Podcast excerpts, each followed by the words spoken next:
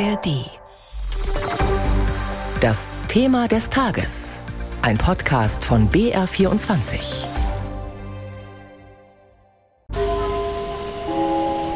An Gleis 7 bitte einsteigen. Türenschlitten selbsttätig. Vorsicht bei der Abfahrt. Sie ist so etwas wie der kleinste gemeinsame Nenner der Nation. Egal mit wem man spricht, sich über die Deutsche Bahn aufzuregen oder lustig zu machen, geht eigentlich immer. Aber wie kam die Bahn eigentlich zu ihrem Ruf als Sorgenkind und ist die Kritik gerechtfertigt? Und was muss sich ändern? Darum geht es jetzt in unserem Thema des Tages. Anlass ist die Bilanz fürs erste Halbjahr, die die Bahn heute am Tag nach dem Schlichterspruch im Tarifkonflikt vorgelegt hat.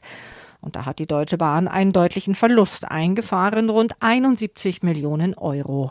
Dass am Ende ein operativer Gewinn von 331 Millionen Euro herauskam, hat der Konzern erneut der gut laufenden Logistiktochter DB Schenker zu verdanken. Und auch fürs kommende Halbjahr muss Finanzvorstand Levin Holle die Hoffnungen eher dämpfen. Nach dem insgesamt positiven ersten Halbjahr werden uns im zweiten Halbjahr vor allem höherer Aufwand für die Infrastruktur sowie für Personal nach Abschluss der Tarifverhandlungen belasten.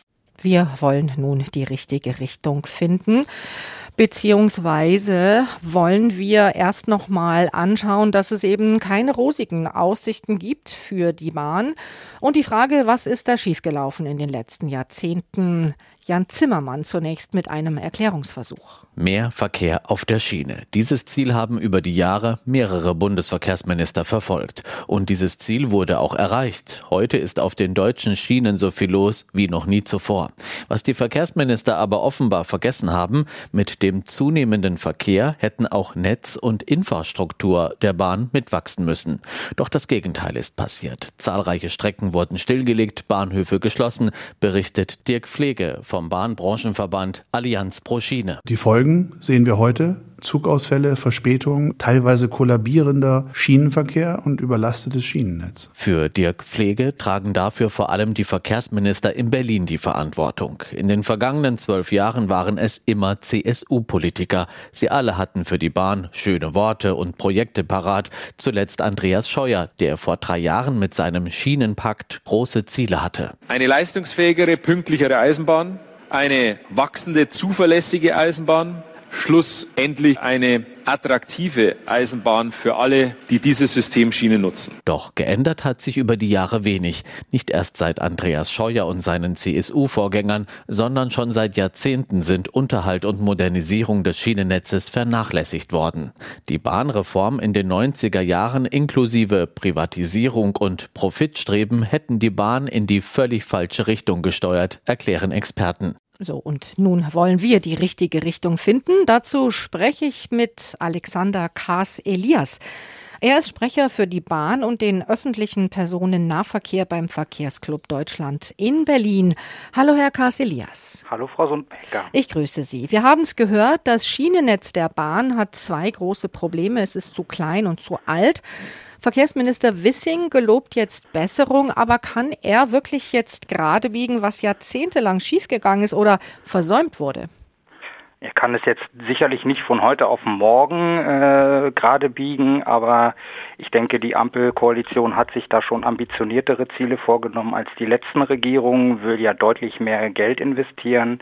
Im Bundeshaushalt ist von 45 Milliarden Euro die Rede bis 2027. Das ist allerdings alles noch nicht gegenfinanziert. Ähm, und auf der anderen Seite ist die Lkw-Maut jetzt so bemessen worden ab nächstes Jahr, dass die Mehreinnahmen auch in die Schiene fließen. Das ist schon mal ein, zwei wichtige, richtige Schritte, die allerdings noch weiterverfolgt werden müssen. Also wenn ich Sie richtig verstehe, dann geht es vor allen Dingen ums Geld. Wir kennen ja als weiteren Sanierungsfall hier in Deutschland die Bundeswehr. Deshalb kann man sich ja die Frage stellen, ob wir auch für die Bahn ein Sondervermögen bräuchten. Ob das jetzt Sondervermögen genannt werden muss, weiß ich nicht. Ähm, die Schweiz hat eigentlich mit einem Fonds ganz gute Erfahrungen. Auch die Beschleunigungskommission Schiene, wo sich Expertinnen gemeinsam mit dem Bundesverkehrsministerium zusammengesetzt haben, schlägt ja zwei Fonds vor. Eine eben für den Erhalt der Schieneninfrastruktur und einen für die Erneuerung und Ausbau, also für den Ausbau der Schieneninfrastruktur. Was ist denn aus Ihrer Sicht, was steht ganz oben auf Ihrer Liste der Bahnmängel? Es gibt eben viele Engstellen und die müssen beseitigt werden und insgesamt muss die ganze Infrastruktur auch fit und widerstandsfähiger gemacht werden. Sie haben es ja schon in Ihrem Beitrag erläutert, das Schienennetz ist kleiner geworden, aber es fahren mehr Züge äh, und da muss das Schienennetz jetzt fit gemacht werden für die Zukunft und wir brauchen Ausweichstrecken, damit wenn mal eine Havarie ist, nicht alles zusammenbricht auf der einen Strecke. Und Sie sind optimistisch, dass das jetzt auch in Angriff genommen wird, tatsächlich, ja? Ähm, ich bin vielleicht ein bisschen optimistischer, gucke aber auch durchaus kritisch in die Zukunft, weil das Ganze muss ja jetzt auch erstmal organisiert werden. Da gibt es ja auch noch die Herausforderung, die Bundesregierung will ja jetzt mit der Infrago, einer gemeinnütz wohlorientierten Infrastruktursparte aus der DB heraus, äh, das besser organisieren. Aber da fehlt bis jetzt die konkrete Regelung. Also wir warten gespannt auf die Regelungen, die das dann hoffentlich richtig auf den Weg bringen.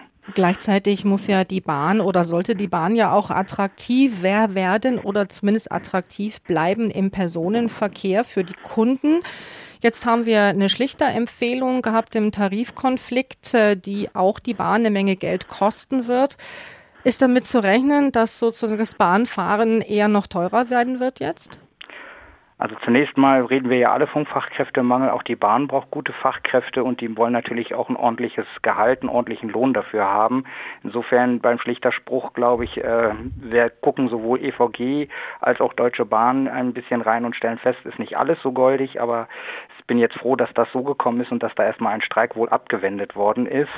Letztlich ist das dann auch in der Verantwortung der Bahn als auch der Bundesregierung zu schauen, dass das jetzt dann eben nicht zu Preissteigerungen führt sondern dass wir dann auch insgesamt die Bahn besser positionieren, eben gerade zum Beispiel gegenüber dem Flugzeug. Eine Frage hätte ich noch zum Schluss und wenn, wenn möglich eine kurze Antwort. Die Monopolkommission fordert schon länger, dass die Bahn zerschlagen wird, und zwar in eine Infrastruktur und eine Transportsparte. Ist das aus Ihrer Sicht der richtige Weg? Also die Bundesregierung geht ja jetzt mit der Infrago diesen Weg, das besser auf zu strukturieren, zu sagen, wir haben die Infrastruktursparte und die sollte natürlich transparent arbeiten und mit dem Ziel, die beste Bahn für die Kundinnen und Kunden zu organisieren und dann sind wir zumindest mal einen Schritt weiter. Sagt der Mobilitätsexperte Alexander Kaas Elias vom Verkehrsclub Deutschland. Vielen Dank für das Gespräch. Und hier noch ein Podcast-Tipp. Mit mir, Bärbel Wossack, geht es jede Woche um die Welt in den Radioreisen. Manchmal sind wir weit weg, manchmal ganz nah vor der Haustür. Denn egal wo es hingeht, es gibt überall so viel zu entdecken. Holen Sie sich den Radioreisen-Podcast in der ARD Audiothek und reisen Sie mit. Ganz ohne irgendwelche Motoren geht's um die Welt. Zwei Ohren genügen zum Eintauchen. Steigen Sie ein und entdecken Sie Städte und Dörfer, Länder und Menschen. Gerne mit mir, Bärbel Wossack.